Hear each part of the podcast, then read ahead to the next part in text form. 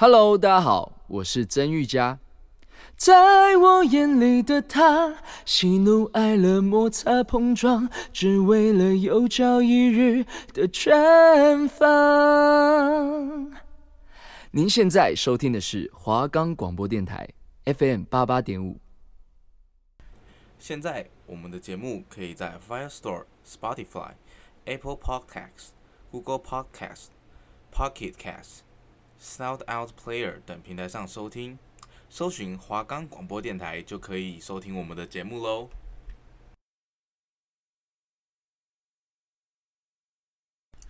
想知道各品牌重机最新的资讯吗？想知道最近有什么有趣的交通议题吗？每周五让培根陪你聊重车，喜爱骑车的你绝对不要错过哦！陪你骑车，陪你聊天。让我陪伴你度过无聊的周五时光。Hello，各位观众，大家好，欢迎收看最新礼拜的陪你骑车，每周五陪你聊重机，还有讨论一个交通议题。好了，那就废话不多说了，我们就直接切入到我们今天的主题。好，我们的节目的第一个单元陪你聊车。那这个单元会稍微跟大家介绍一下最近有哪些品牌出了哪些新车。好，那我们先把之视野放在国内好了。那最近雅马哈的动作很多，呃，上礼拜才刚发表了一个 Venora 那个长得很奇特的一台一二五级距的小速克达。那这礼拜雅马哈又有新的动作了。雅马哈在这个礼拜推出了新的速克达，呀，也是一百二十五 CC 的。那这一次的速克达更新就是来头不小啦，就是我们的把妹神车 B-Wiz，OK，那也就是大家俗称的大 B，终于做出了呃更新。那因为这边是就是现在是广播节目，所以我很难跟大家形容说新的大 B 长什么样子，我只能说跟上一代真的长得非常的不一样。呃，至于好不好看，我觉得外观这种东西就是，呃，有些人觉得好看，有些人觉得不好看，就是仁者见智啦。那就是，呃，我个人是觉得啦，就是这一次的大 B，我觉得，呃，处于好看跟不好看之间，就是我没有觉得它特别难看，但也没有觉得它特别不好看，但我觉得它长得真的也算是蛮奇特的啊。如果有观众知道，就是有在关注的话。啊，或者是有观众有兴趣的话，都可以上网查看看它长什么样子。我觉得有点像乐高积木，就是一块一块的长方形。好，那我现在来稍微跟大家介绍一下这台车。那这台车的售价，，OK，我就直接开头我就直接讲最重要的，它的售价是八万六千八百元台币。OK，那只这个只是就是呃一个官方的定义售价，那实际上呃会多少钱，就是还是要看各个经销商。那其实八万六培根我就觉得还算蛮便宜的，至少比起劲战，OK，我觉得在 B-Wiz 可能呃 CB 值还更高一些哦，而且它一样也是使用跟劲战六一样，同样都是使用一百二十五 CC 的呃水冷四行程的引擎。好，那这边我要来稍微来提一下它的引擎啊，它的引擎呢这次跟劲战一样，都导入了 Blue Code 的技术，还有 VVA 的系统的导入。那 Blue Code 我记得我上一次的节目就有讲，那不过没关系，因为我怕有些听众没有听过，那我就再讲一次。那 Blue Code 技术它是雅马哈的一款新的引擎技术，那通常搭载这个技术的摩托车通常会比一般的车子还要来得更省油，那车子呢也会来得比较安静一点。那这只是简单来讲这个技术啦，那实际上这个技术当然还有很多很深的功能。简单的解释，那详细解释的话就要还是要看呃其他就是。好，反正简单来说，那个这个 Blue Code 技术就是，呃，只要有搭载这个 Blue Code 技术的车子，通常就会，呃，比一般的车子还要来的省油。那噪音的部分也会比较小，震动感也会比较小。那这当然只是比较简单的说法啦。那因为这边节目时间有限，我这边就不多做详细的讨论了。好，那再接下来我要来讨论第二样啊、哦，第二样引擎技术，那就是所谓的 VVA 系统。那 VVA 系统它就是呃一个可变气门，OK。那讲原理的话，可能也是要花很多时间去讲。那这边我也不讲原理了，我直接讲它的实际功用是什么。它就是可以让车子的尾速，OK，它的动力可以更延展，它的尾速可以再稍微提高一点，OK。那只不过大家有个观念，OK，加了 BBA 技术之后，不代表你的尾速就可以真的高出非常多，OK。它的能力还是有限。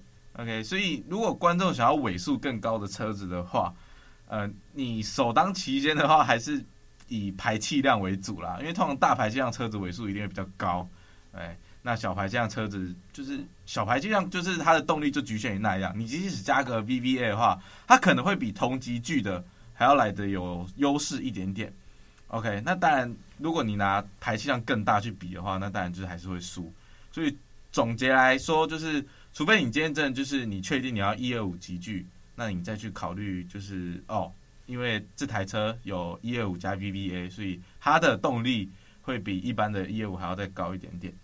那如果真的你真的是个纯动力派的话，那又没有重机驾照的话，那就是真的是建议就是看你是要买一五零的挡车或者是一五零的速克达都好都行，OK。我都蛮建议的。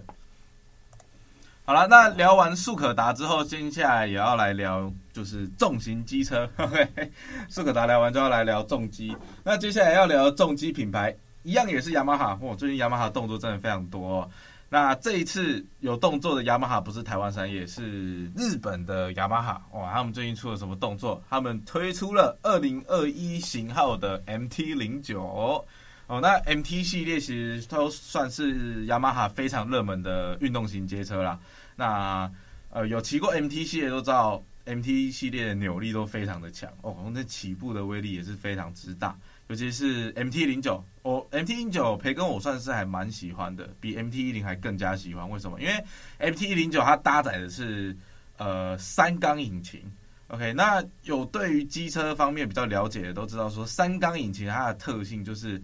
它保留双缸的呃起步有力，就是它保留双缸的低转高扭，然后也保留了四缸的呃延展性。反正三缸简单来讲，它就是处于一个呃双缸跟四缸之间的一个引擎，所以它把三缸的优点，呃，它把不好意思，它把双缸的优点跟四缸的优点结合起来的一个引擎，那就是三缸引擎。OK，那当然啦，就是三缸引擎也是有缺点啦。那就是当然就是它的引擎既不像双缸来的那么低转有力，也不像四缸来的那么延展性佳，所以就是就是还是有缺点。但是它特别的地方就是在于，他说它同时保有双缸跟四缸的特性。好了，那动力的部分简单介绍完之后，还是要回归主题，那就是这款新的 MT10 它到底动了什么样的东西？那有兴趣的观众可以上网去查二零二一年式的 MT09。啊，MT 零九真的是，呃，它更新完之后，我真的觉得，哇，怎么变得这么的丑？好了，那当然这只是我个人意见，OK。那我真心还是觉得说上一代的 MT 零九比较帅，那这一代变得有点像 MT 零七的异形版，OK。我个人是比较没有那么喜欢。那如同我呃刚刚大 B 的那个那边讲的，就是外观这种东西就是看个人。那我个人就是觉得新款 MT 零九没有那么好看。好，那因为这个新的 MT 零九也刚发布而已，所以官方也没有透露出多么详细的规格讯息。呃，不过大致上就是它有提升 CC 数，我记得是提升到了八百九十 CC，那符合欧盟的五期环的五期环保法规。那新的 TFT 显示器，它是变全彩液晶仪表哦，还蛮不错的。我其实真的蛮喜欢全彩液晶仪表的。那上一代 MT 一九比较可惜的地方就是它不是全彩液晶仪表。那这一代多了全彩液晶仪表，不过车头我又变，就是变得不是那么让我喜欢，所以就让我觉得，呃，这款 MT10 我到底是要，我到底是要喜欢它还是不喜欢它？好啦，那我也只是打打嘴炮啦，因为毕竟有些人觉得好看嘛，那觉得好看的人就就等于是赚到了，就是还多了一个全彩液晶仪表。那这一次的更新还有针对电控系统做更新，呃，我记得还有加了六轴感应器。哇，就是真的是配备也是真的是越来越丰富了。好了，他总结来说，MT 系列其实培根我几乎都骑过，只差 MT 零跟 MT 一二五还没有骑过。那我这边在陪你聊车这个节目要结束之前，我来稍微来讲一下 MT 的感想好了。好，那我先想最小 CC 数的 MT 十五。首先，我觉得 MT 十五骑起来就是。呃，非常的美丽。我这样讲会不会有点重车嘴脸？但 MT 十五真的它的动力方面，我觉得是比较弱势的。那当然，如果你只是通勤的话，那我觉得 OK，那那个动力没什么好挑剔的。但如果我觉得，如果你今天是要做更激烈的操驾的话，或者是你就是一个马力动力派的话，那我觉得 MT 十五它的动力真的比较不足，尤其是它的特性，它的特性跟 R 十五一样，所以它的前三档需要频繁的做更换，它很快就断油了。那这是我觉得 MT 十五比较可惜的地方啦。好，那接下来我要讲的就是呃 MT 零三，那 MT 零三我觉得 MT 零三就比较呃比较狂野。好，我觉得用“狂野”这个词也是比较，也是有一点太高估 MT 零三。其实 MT 零三它的动力是足够的，OK，你补油什么的，它的瞬间加速力也都很足够。但是我觉得就少了一个爽感，就只是足够，OK。那如果我觉得，如果你是生活在台北市的话，我觉得就还蛮适合买 MT 零三的。第一个，它动力足够；第二个，就是它可以上高架；第三个，就是它的售价不贵，OK，二十几万而已。好，那接下来就是讲到 MT 零七，MT 零七我觉得比较可惜的是，它目前来讲，雅马哈对 MT 零七几乎没有做什么更新。那 MT 零七也是现在目前 MT 车款里面，呃，我这边指的是红牌啦，红牌集聚里面就是呃没有导入任何电控系统的。那这有个优点，就是因为没有电控系统的导入，所以你要做什么很极端的操驾，那就 MT 零七真的非常适合的。你要随时翘狗链或什么都很适合。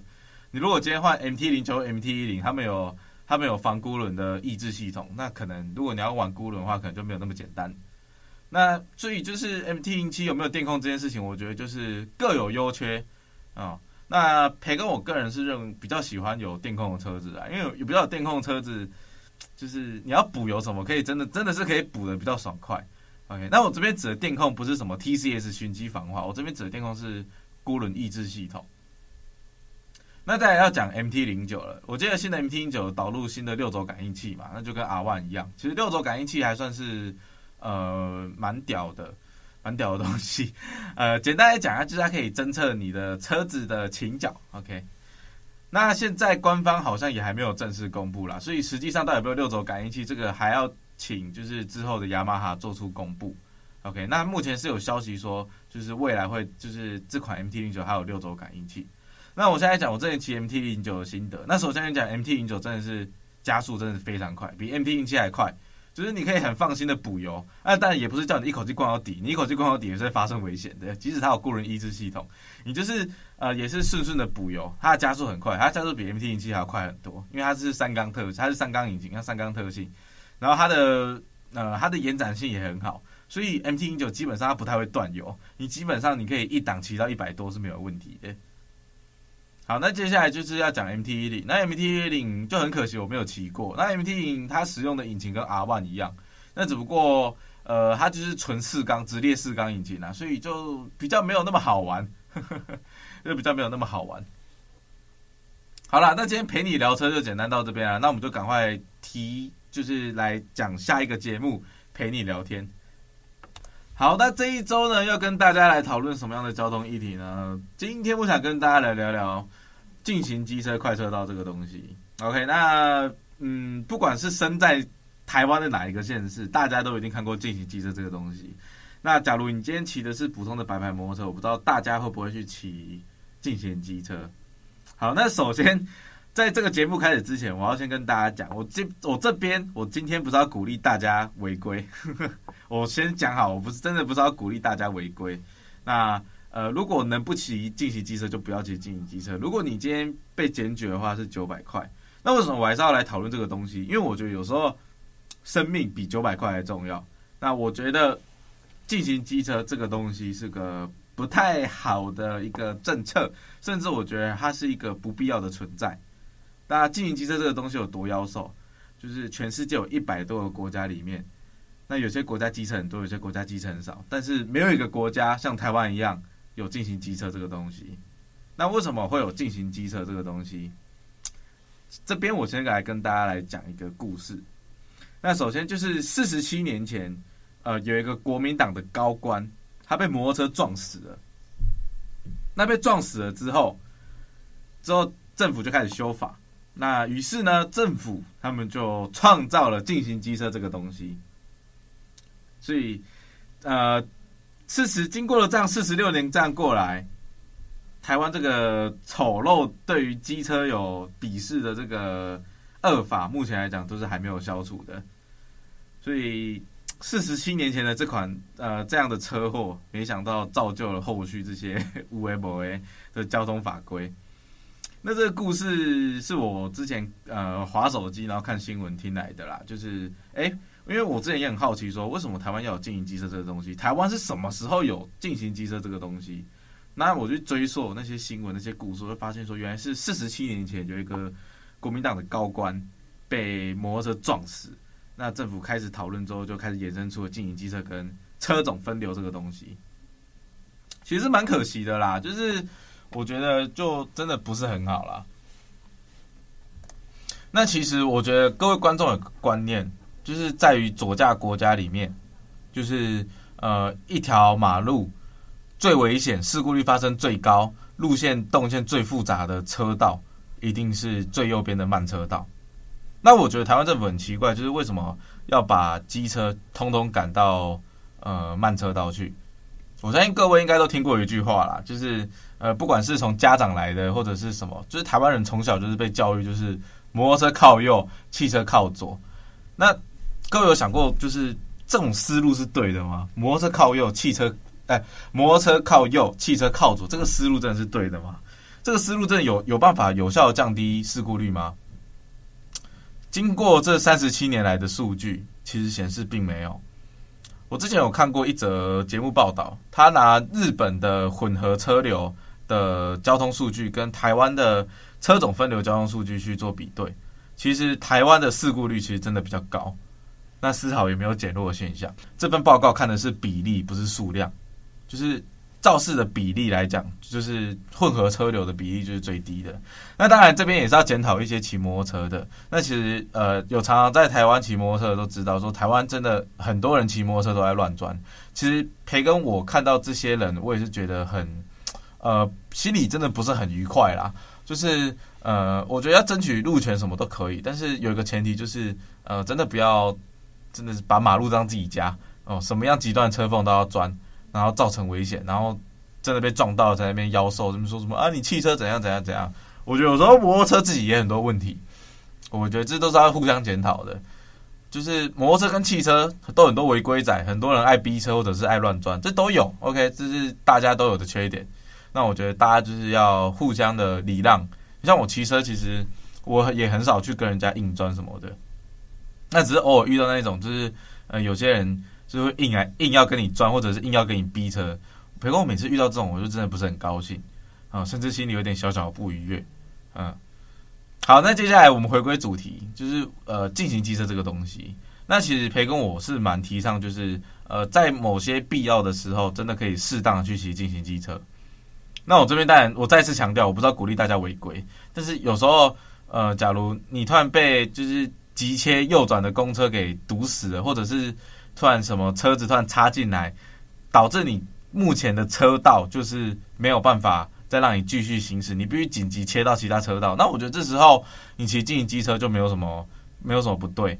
那为什么不要靠右边闪？呃，我相信有考过驾照的，通常都知道，就是大家都会驾训班都会教你。超车要超左边，不能超右边，所以我觉得有时候适当的骑进行机车是好的，甚至有时候培根我就直接大骑进行机车。OK，那你们要违规要抓我就 对，好，那我这边啊，我现在自己也讲有点尴尬，但是我真的不是要鼓励大家违规。那我这边要提倡就是在适当的情况下，当然是以自己的生命为优先。OK，确保你自己安全之后，你再骑到正常的车道。那为什么不要骑右边？呃，如果各位观众有常在骑车的话，就发现，呃，其实只要路小条一点，那如果你又有进行机车，那其实基本上摩托车如果在不违规的情况下，真的很难有地方可以骑，因为呃，你什么大卡车送货啦、运货啦，或者是什么呃汽车违停啦，其实还蛮容易发生这种，就是呃慢车道、机车专用道都被汽车或者是卡车堵住的情况，那这时候。呃，摩托车如果在进行机车的话，那他们能骑的路是不是就更少了？所以我觉得就不太好啦。就是，呃，我觉得台湾道路设计真有问题。那我是觉得说，四线道你要做经营机车，那我觉得 OK。那如果我觉得四线道以下，我觉得就不太需要做经营机车啦。尤其是双线道，双线道做经营机车真的是很母汤诶，真的是，真的是害死人诶。所以这边真的也是呼吁政府，就是未来可以逐渐的取消禁行机车。那我们也看到，就是最近呃双北政府也蛮重视这一块的啦，也在慢慢的取消，逐步取消禁行机车这一块。那台湾机车路权这一条路还有非常大的一条路要走。那这边也是希望大家可以，也祝福就是所有有在用机车这个交通工具的人，就是未来都可以。呃，享受到公平且安全的用路环境。好，那很快又来到我们这一期节目的尾声啦。那首先，我们就是照往常，OK，我们要来呃回顾一下，OK，我们这个节目到底今天到底谈了一些什么事情？好，那这段时间我又跟观众稍微闲聊一下啦。那首先是呃，我前面最新先讲的就是大 B 的新车嘛。那其实速克达培根我真的是比较没有那么有兴趣啦，因为培根我就喜欢打档的感觉嘛。好，那我稍微来屏蔽一下 Bwiz。那 Bwiz 这台车我从来没有骑过，那未来会不会起？其实呃应该也是不会，因为呃培根我其实本身就是比较喜欢大排气量的车子，所以一二五这种比较普遍的排气量的车子，培根我说实在真的比较没有什么兴趣。那为什么我还要特地提这个车子？那就是呃我还是要提醒观众啦，就是如果呃观众你是常跑山路的话，尤其是那种比较陡的山路。那这时候，如果你有双载需求的话，那培根我个人是蛮不推荐你去考虑一二五级距的车子。那当然，你要说你后续你要改缸、改传动、改动力什么，那都那都是例外啦。那如果今天你想要原厂双载骑山路，或者是骑一些比较上坡路段比较有力的话，那我是蛮推荐观众可以直接上一五零，甚至是以上的车款，甚至是买挡车，就比较不推荐普通一二五级距的速克达。OK，那如果我们以进站为例好了，那我相信不少听众应该也都是有骑过进站的。那进站原厂双载上坡，只有一个字，慢到爆。所以这就比较这边真的比较不推荐。呃，如果有以上需求的观众去考虑一二五级距的车款，比较推荐你可以买一五零级距的车款，甚至是轻档车，什么 R 十五小阿鲁哦，MSX。啊，呃，M S X 算一个例外。M S X 其实你自己一个人骑是 OK 的，但其实 M S X 这台车，呃，它的设计比较倾向于自己一个人骑啦，它比较不倾向双载。那当然你要双载也是可以。OK，好，那接下来我们要讲的就是我们刚刚讲的重机嘛，M T 零九。那其实 M T 系列其实是培根一直非常喜欢的一个呃运动型大型重型机车的街车。那 MT 系列它最著名就是它扭力扭力高，它起步扭力很大，对。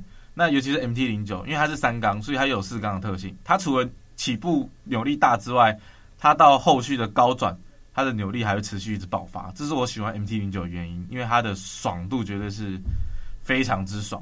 OK，绝对是值回票价，然后只卖四十几万而已。好，我虽然说只卖，但是这个只卖只是是讲给社会人士听的。OK，我现在这个穷学生，我负担不起这四十几万。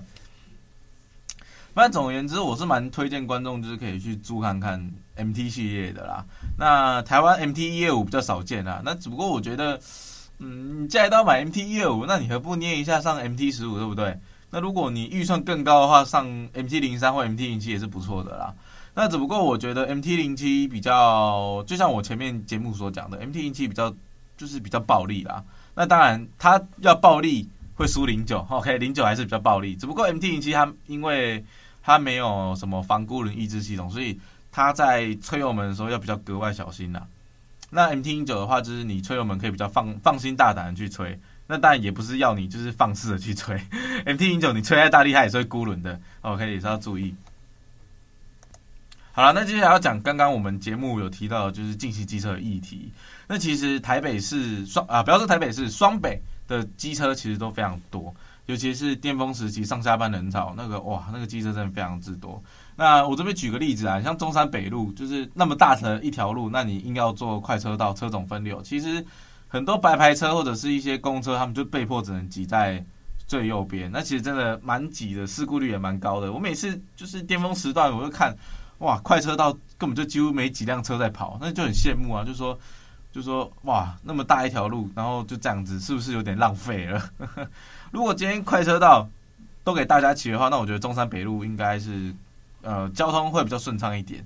那还有一点需要抱怨一下，那就是忠孝西路。忠孝西路真的是一个非常病态的一个道路，它全线禁行机车。那这有什么问题？就是你那边全部进行机车，所以很多白牌车的车流量都会被导致市民大道。所以也就是说，市民大道它下班人潮巅峰时期会非常的塞的主要其中一个原因，就是因为你台北车站前面那条忠孝西路全线进行机车。所以我觉得有时候，嗯、呃，就是这个问题其实已经很久了，但我看地方政府也没有想要改善的意思，就是那条路还是全线进行机车，反正反正塞也是你们那个机车主要塞嘛，那我这些高官反正坐轿车给别人载就好了。我要赶着去开会，那就是有的没的，什么有的没的，所以我就觉得有时候真的官僚真的是需要多多的去体恤人心，就是有些民众他们真的是没有那么多的金钱去买汽车，而且其实说真的，汽车的机动性也真的是比较方便，所以总归一句啦，就是真的呃，不要因为你们这些官员有车子可以坐，所以你们就去鄙视，就是去做一些对机车比较不好的一些法规。OK，那进行机车这只是一个比喻而已，其实还有真的非常多，就是台湾政府对于摩托车真的非常不好的交通法规，还有什么待转有的没的，这都我们下一期节目再来讨论。那当然，培根我也有看到，就是近期真的也有非常多年轻的议员，他们真的在呃想要去改变这个交通环境，像最有名的瓜吉啊，他最近真的也是非常的就是非常投入在于机车路权这方面。那培根我看到我也是真的。蛮谢谢这些议员为一为就是愿意为这些我们二轮族发声啊，也是蛮不错的。好了，那今天的节目就先到这边啦。那感谢你们的收看，那我们下周再见啦，拜拜。